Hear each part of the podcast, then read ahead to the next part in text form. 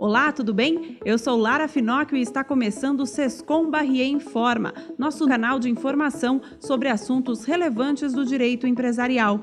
Siga os nossos conteúdos nas redes sociais. Estamos disponíveis no LinkedIn, Instagram, Facebook e Twitter. Para acompanhar todas as novidades, basta procurar por Sescom Barrier Advogados.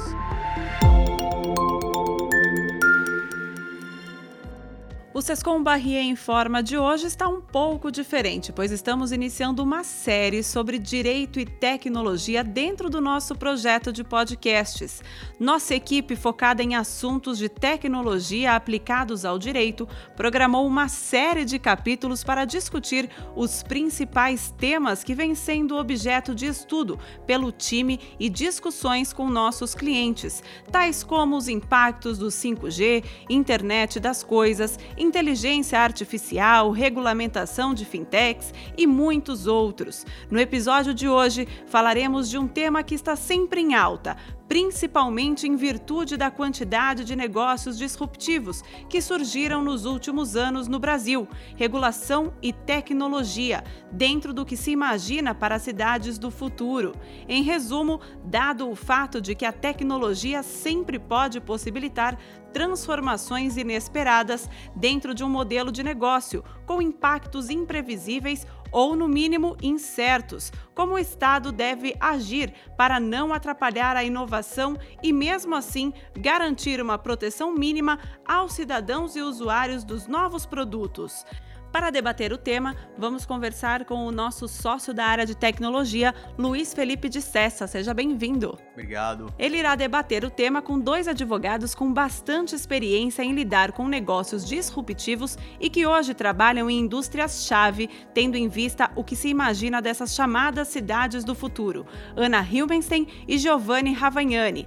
Ana liderou o jurídico da Wirecard, antiga Moip Pagamentos, no meio a revolução que o mercado de meio de pagamentos estava vivendo, com a quebra da exclusividade das bandeiras sobre os arranjos de pagamento, liquidação centralizada, regulamentação de marketplaces e demais consequências da publicação da Lei 12.865-13 e diversas normas infralegais. Passado esse desafio, estruturou as áreas de legal e policy da Cargo X, uma empresa que também tem no uso da tecnologia um de seus diferenciais dentro de um mercado com intensas mudanças regulatórias, em especial após a greve de caminhoneiros de 2018. Atualmente, diretora jurídica da Lemon, empresa cujo modelo de negócio viabiliza o acesso a fontes de energia renováveis. Obrigada pela sua participação, Ana, e seja bem-vinda. Obrigada, obrigada, Luiz, pelo convite. Obrigada, Sescom Barrier. Giovanni é gerente jurídico da 99, empresa que é protagonista em discussões relevantes sobre regulamentação da tecnologia e possui vasta experiência no assunto. Além de ser professor da Future Law e do Instituto New Law, é um dos coordenadores do livro O Advogado do Amanhã. Obrigada por estar conosco, Giovanni. Bem-vindo. Obrigado, pessoal. Obrigado pelo convite. É sempre bom estar aqui de volta aqui no Sescom. Prazer é todo nosso. E vamos então começar justamente por você, Giovanni, que está vivenciando aí na prática as discussões que envolvem a possível regulamentação das inovações no mercado de mobilidade urbana. A gente ouve bastante sobre um futuro de entregas via drone, carros autônomos e outras alterações sobre as quais não temos a menor ideia do que pode acontecer em termos de responsabilidade, monitoramento e etc. Você prevê aí os embates jurídicos semelhantes aos que você participou na 99 para defender esse modelo de negócio ou vê ainda um mercado mais aberto hoje em em dia? Acho que é uma pergunta legal de falar porque diz muito do porquê eu quis me jogar, sair da carreira de advogado tradicional e, e pegar um desafio grande como esse. É, quando eu entrei na 99, há mais ou menos três anos atrás, é, os taxistas chutavam porta dos carros na rua, tinha um monte de carro sendo apreendido todos os dias, você não tinha nenhuma estabilidade regulatória é, é, para o negócio prosperar. Então, parte do desafio, e eu acho que como advogado, o caminho que a gente teve que trilhar na 99 naquele momento foi justamente de por meio do judiciário conseguir decisões judiciais que pudessem viabilizar o negócio. Então, era chuva de mandado de segurança a todo tempo, toda hora, é, chuva de liminar a todo tempo, toda hora. É, não só a 99, como os nossos principais concorrentes. Se a gente divide a internet em várias ondas, então a gente teve a primeira, primeira onda da internet em que as pessoas absorviam conteúdo pra gente que é um pouco mais velho, o, o de Cessa, época do KD, que a gente frequentava o bate-papo do UOL, a gente absorvia conteúdo. A segunda onda na internet, a gente passou a, a gerar conteúdo para a internet. Então, é, tinha o Fotolog, o Orkut, a gente começava a fazer os posts, os blogs. E, e, o que eu vejo agora, tanto no mercado em que eu trabalho, o mercado que a Ana trabalha, que a gente está numa terceira onda da internet, que a internet deixa de ser um ambiente online e ele vem para offline totalmente. Então, a internet como serviço.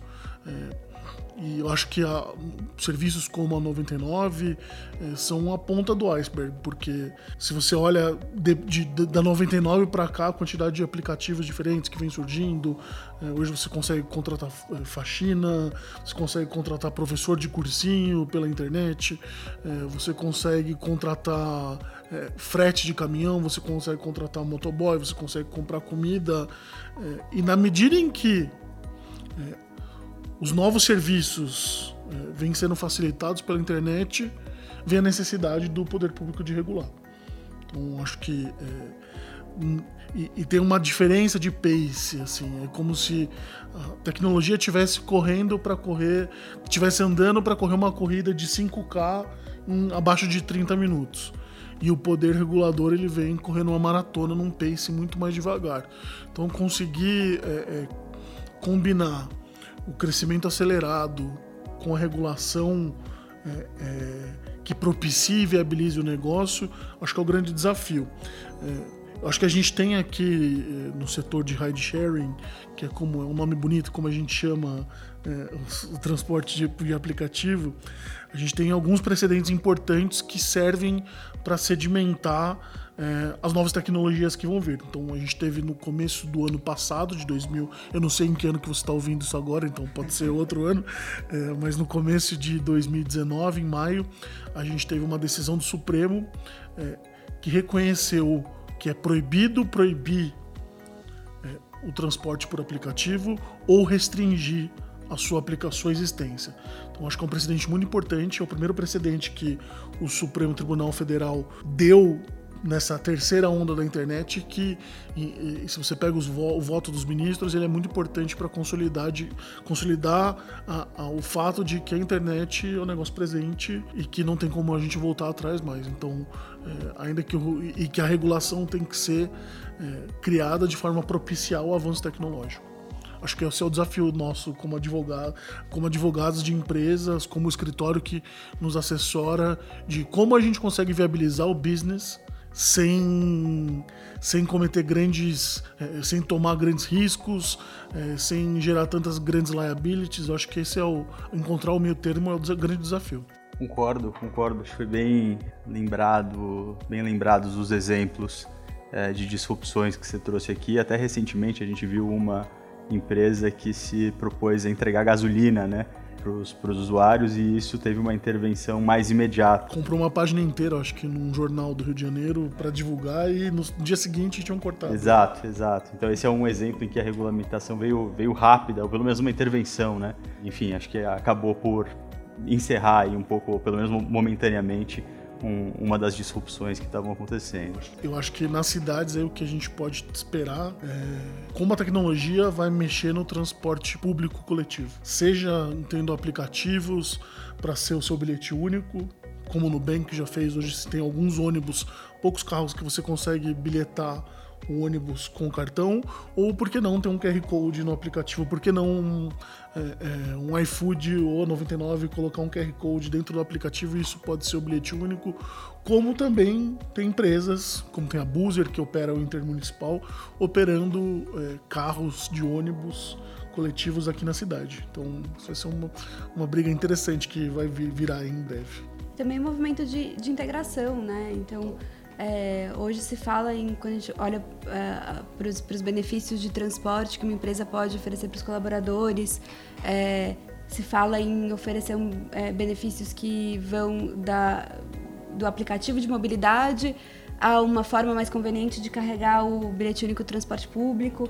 É, e o, o, bilhete único integrado com outras carteiras digitais é uma realidade é, concreta fora do Brasil. A gente está dando os primeiros passos, mas a gente tem os, os benchmarks, sabe que funciona e é um, um movimento natural de mercado, né? Esse é um dos, dos pontos interessantes em que a gente vê a tecnologia e a, e a regulação evoluindo juntas e, e viabilizando é, eficiência, viabilizando é, mais benefícios para a sociedade como um todo. Concordo 100%. Acho que foi em busca dessa, dessa pauta que eu acho que, que talvez eu fiz o meu move de sair do, do escritório para ir trabalhar dentro do coração da empresa. Estar dentro desse tipo de empresa dentro do departamento jurídico é importante porque é, no mercado super regulado, o departamento jurídico, com os parceiros externos, com os escritórios que entendem do modelo de negócio, são os principais viabilizadores da empresa. Então, sem. Eu acho que é importante frisar, ainda mais que a gente está no podcast jurídico, é que sem o trabalho dos advogados, provavelmente isso, é, essas tecnologias não avançariam na velocidade que elas avançam. Fundamental, né? Até para você criar a confiança do mercado com relação a um modelo de negócio, você depende aí de uma atuação forte do jurídico. É, eu tendo atuado bem próximo com, com algumas dessas empresas, pude ver o jurídico com uma importância realmente muito grande né, né, nesse mercado, sempre definindo em conjunto aí os rumos da empresa, a forma de posicionamento, como a empresa se porta perante é, o mercado e perante o possível regulador, antecipando regulamentações. Enfim, a empresa, o jurídico acaba construindo um mercado que muitas vezes nem existe ainda. Então, para mim, nós aqui como escritório aprendemos bastante. Para mim é sempre um prazer aí estar com, com vocês, porque, enfim, a gente vê algo ser construído e a gente vê o, a parte jurídica mesmo como um pilar importantíssimo dessas empresas. Eu não poderia concordar mais com vocês, assim, até puxando um pouco sardinha para o nosso lado aqui. É, eu acho que, de um modo geral, o jurídico tem um papel fundamental nas empresas, mas em empresas disruptivas dentro de mercados, mercados regulados, é, é, não tem discussão, assim, quanto que o, o, o jurídico ele é uma peça fundamental do negócio, né? Então ele deixa de ser o back-office, ele deixa de ser o suporte cotidiano para ser uma ferramenta é, fundamental de estratégia de negócios. E eu fiquei pensando aqui, por exemplo, o que a experiência do, do Giovanni. Essa decisão de quando judicializar contra uma regulamentação e quando se aproximar do regulador para ajudar a construir a regulação. É, isso não é óbvio, né? Isso depende de um jurídico muito estratégico. E até puxando o gancho que a Ana está falando, justamente ela que tem muita experiência atuando de forma direta nesses mercados que sofreram todas essas transformações por conta da vinda aí da, da tecnologia e o componente tendo o componente jurídico como um dos mais importantes para o desenvolvimento das indústrias de meio de pagamento e o uso da tecnologia na indústria de transporte no Brasil. Agora, na área de energia limpa, Ana, você acha que os desafios vão ser semelhantes ou já tem aí algum cenário regulatório que está menos incerto neste momento? Tem algum ponto do mercado, na sua visão, claro, que pode gerar uma discussão mais acalorada? É, é interessante isso. Eu sempre, eu sempre brinco que eu tive a sorte de passar por mercados que estavam em ebulição, assim, em momentos. É, eu não gosto de falar em momentos de, de crise, mas em momentos de transformação. É, talvez no mercado de transportes, realmente, a greve dos caminhoneiros tenha sido de fato um momento mais crítico. É, eu sempre gostei muito de debater regulação, né? sempre me aproximei muito dessas áreas, mas trabalhando dentro do mercado de startups e tecnologia, isso tomou uma outra dimensão. E eu, eu digo que eu tive a sorte de passar por esses, por esses momentos, porque eu acho que são nesses momentos que você consegue construir grandes coisas e gerar impacto é, e rediscutir o que está o que tá dado, né? Assim, às vezes a regulamentação, ela, ela o cenário regulatório, ele está lá, é, ele, ele talvez não tenha sido ele tem uma, uma evolução mais é, devagar do que as tecnologias, lógico, naturalmente. Então, esses momentos eles propiciam debates é, de renovação.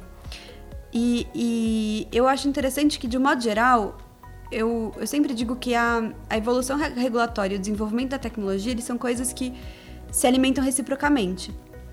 É, porque pensando um pouco em quais são os mercados que são regulados, a gente está falando de mercados que são, é, de alguma forma, relevantes para o país, para o desenvolvimento econômico, É, porque, de alguma forma, eles, eles, têm um, eles são, impact, são setores de impacto.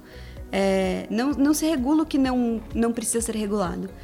É, quando a tecnologia vem e modifica esses, esses mercados, é, é, lógico que a regulação vai precisar acompanhar isso, e aí existe uma mudança de paradigma regulatório, é, existe uma necessidade de, de abrir espaço para essas novas tecnologias, e existe uma necessidade de garantir segurança jurídica. É, mas, de outro lado, uma coisa que acho que se discute pouco ainda, e que eu acho que é, é o, ponto é, mais interessante, talvez a, a beleza de se trabalhar com isso, é quanto que a tecnologia é, acaba sendo um facilitador da regulação, quanto a tecnologia é, viabiliza questões que ultrapassam o privado e entram no âmbito do público. Isso é uma coisa que ficou muito clara no mercado de pagamentos, é uma coisa que ficou muito clara é, no mercado de transportes e acho que é uma coisa presente no mercado de energia. É, o, o, a, a, inovação tecnológica resolve problemas que o regulador está buscando resolver. É, e nem todo problema se resolve só com a regulação. Então, existe uma via de mão dupla que é super importante. É, por exemplo, no, no mercado de transportes, a inserção de novas tecnologias ela é um facilitador para endereçar problemas é, pautados no momento da greve. Então, não é lógico que é importante uma regulamentação assertiva, mas a inserção de novas tecnologias viabiliza o endereçamento de várias dores desse mercado. Por exemplo, as perdas né, com que, com a ociosidade no mercado de transportes. A mesma coisa vale para o mercado é, de fintechs, né, para o mercado de pagamentos. É, existe todo um, é, um arcabouço de, de questões é, que ultrapassam o, o limiar jurídico, por exemplo, como trazer acesso para as pessoas que no Brasil. É, é, desbancarização no Brasil é uma realidade. Então, como é que a gente traz acesso para isso? Então, na medida em que é, a regula regulação permite novas tecnologias e é, as novas tecnologias provocam mudanças de paradigma regulatório, é, existe uma, um, um, é, uma acomodação de vários outros problemas. E isso é muito legal de ver. É, no mercado, né, voltando para a sua pergunta, no mercado de, de energia é, limpa, de energia renovável, e no mercado de energia como um todo, existem questões regulatórias. É, é um mercado que é regulado, historicamente, ele tem uma regulação bastante madura. Acho que é, trabalhamos com, com reguladores que é, fazem um trabalho constante. A gente vê a agenda regulatória da, da ANEL é, é bastante intensa e, tecnicamente, eles são é, muito capacitados. É, mas ainda tem espaço para ter grandes discussões e para ter grandes mudanças. Uma das grandes discussões que a gente viu agora é, que estava em todos os lugares, né, na mídia, bastante presente nas últimas semanas, é a discussão de taxar o sol, que é um ponto interessante porque ele vai muito além do taxar o sol. Acho que eu diria que taxar o, né, esse, esse, essa frase de impacto taxar o sol, ela não dá conta de toda a discussão regulatória que está que tá presente aqui, que é como é, viabilizar a, o incentivo para energias renováveis, de maneira em que esses créditos que se geram são sustentáveis, como é que você distribui os, o, entre os usuários o custo de, de infraestrutura, o custo da distribuição da rede, né, do distribuidor de energia. É, essa é uma discussão interessantíssima e é um mercado que está preparado está preparado para evoluir, que precisa ter é, novos é, precisa ter espaço para ter no, novas tecnologias, é, novos players. É, é um mercado que pede por mais fontes renováveis, não só em termos mercadológicos, mas do ponto de vista de sustentabilidade, do ponto de vista de impacto ambiental. É, o, o, nosso país precisa ter, ter fontes renováveis é, e, e, a regulação e a discussão regulatória, a inovação regulatória que está sendo discutida nesse mercado é uma forma de é, viabilizar que novas fontes sejam inseridas dentro da nossa matriz energética. Então, é, sim, existem várias é, discussões regulatórias interessantíssimas e várias inovações possíveis a despeito de termos uma regulação madura. É, e a beleza disso é que essa regulação é, pode abrir espaço para novas tecnologias que têm impacto social, ambiental, em termos de sustentabilidade.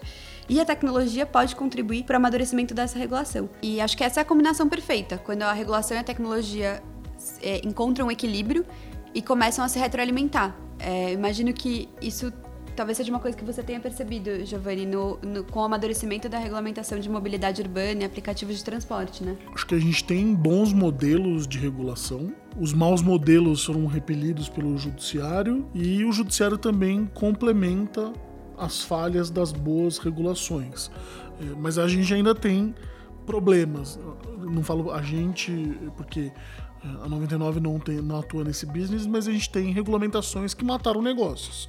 Se a gente olha para a regulação de micromobilidade na cidade de São Paulo, é, e você olha é, em retrospectiva e vê quantas bikes e patinetes tinham antes da regulação e quantas bikes e patinetes temos após a regulação, a gente vê aí que é, a gente tem um business que está morrendo e muito por conta é, da má regulação da cidade. É, acho que tem uma, uma discussão é, bem interessante também como é, que, que essa, essa evolução, a evolução regulatória ela é boa para alguns mercados e a, e a regulação amadurece é, e encontra esse equilíbrio do qual eu estava falando e de fato em alguns negócios ela não encontra esse equilíbrio, inviabiliza os negócios.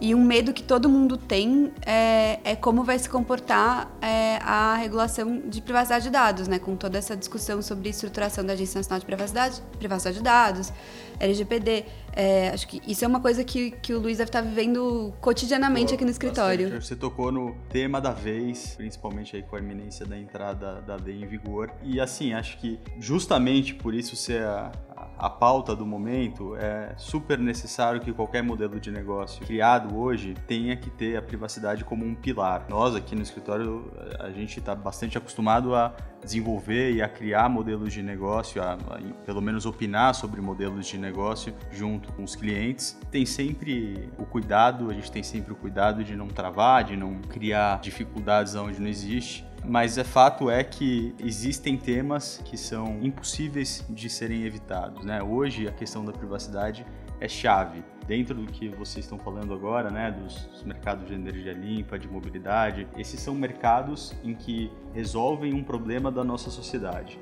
Então, eu entendo que qualquer iniciativa nesse sentido deva ser estimulada e até o regulador, se tiver que regular, como você bem disse antes, nem sempre tem que se ser regulado, aliás, só aquilo que tem que ser regulado é para ser regulado. Se isso ocorrer, isso tem que ser feito da forma menos intrusiva possível e só de uma forma a, a proteger aí as seguranças dos cidadãos e, e, evitar qualquer risco sistêmico. Hoje, quando a gente fala de modelos de negócio que resolvem dores das cidades, se por um lado tem essa questão de vamos estimular, vamos fazer, por outro, mais do que nunca, a gente tem alguns cuidados como de privacidade. Os dados estão aí, os dados são coletados por vários canais. As hipóteses de uso de dados pessoais hoje são inúmeras, né? Acho que você, é, em posse de uma série de informações de uma pessoa, pode criar um perfil dela, uma previsibilidade que nem ela poderia ser tão assertiva sobre os padrões comportamentais dela própria. Então, hoje a gente tem nesse nesse tema um cuidado muito forte, né? Acho que esse é um ponto de atenção em qualquer tipo de, de aconselhamento jurídico que a gente dá. Realmente, então, a gente tem tudo isso como grandes características do mundo atual assim como a questão da tecnologia, como a gente estava falando antes. E aí, dissesse só uma, uma outra questão. Como seria possível, então, sugerir ações rápidas em termos legislativos nesse mercado em que os impactos trazidos no médio e longo prazo nem sempre são tão certos assim? É, acho que foi dito já aqui e é uma, é uma certeza, né? A tecnologia ela sempre vai estar à frente da regulamentação. Então é normal que haja é, algum tipo de, de avanço ou algum tipo de modelo de negócio que nunca foi nem pensado, né, que não simplesmente não encontra correspondência na legislação aplicável. E aí a gente fala, pô, que, que fazer, né? Jogar uma lei talvez não tão pensada, né, enfim, a gente não tem nem, nem base para saber quais são as consequências desse modelo de negócio e a gente poderia até matar uma inovação com uma lei não, não muito apropriada, ou a gente deixa solto e corre o risco desse modelo de negócio causar um prejuízo até para a sociedade como um todo. Na minha visão, uma boa forma de endereçar o assunto, já a gente tem um, um exemplo é, bem positivo que é o do Banco Central. Ele oferece a oportunidade do mercado opinar por meio de consultas públicas sobre diversos, diversas inovações, é, produtos e serviços que podem vir aí a, a, mercado no futuro.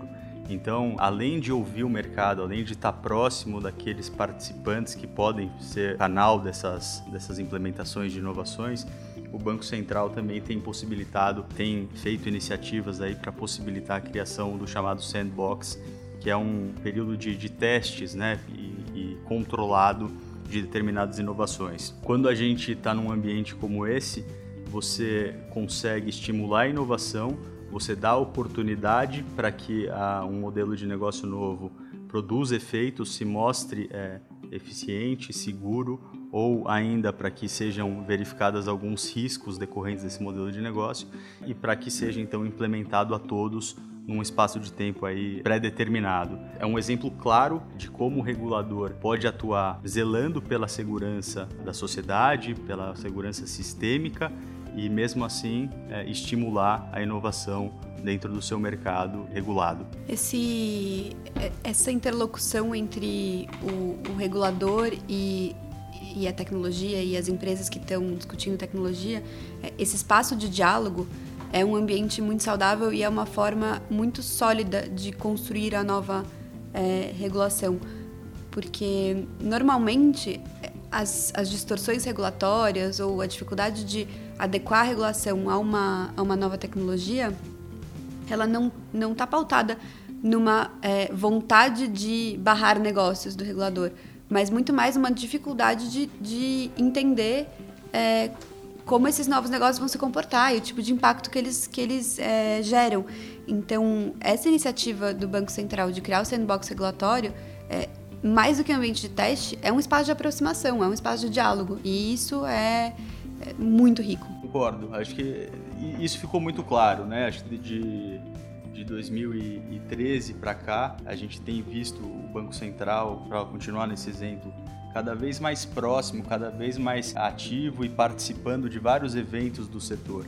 Então, quando a gente tem essa autoridade, entendendo os motivos pelos quais os novos produtos estão sendo criados, os impactos desses novos produtos, eu acho que as chances de que, seja, de que sejam buscadas soluções e não é, simplesmente é, vedações, as novidades são muito maiores. Via de regra, diante de uma é, inovação muito disruptiva, que mude um pouco as regras do jogo, a primeira resposta é sempre o não. Por sorte, a gente já tem aqui na nossa experiência, né, como cidadão, exemplos muito bons de, de empresas que vieram aqui justamente para mudar o mercado que hoje fazem, fazem parte do nosso cotidiano. Então, a nossa a nossa receptividade a esse tipo de novidade hoje é muito maior do que já foi há algumas décadas atrás. Acho que só para complementar e já pensando em finalizar também, é, não só o Banco Central, mas você olha para o CAD, ele é um importante stakeholder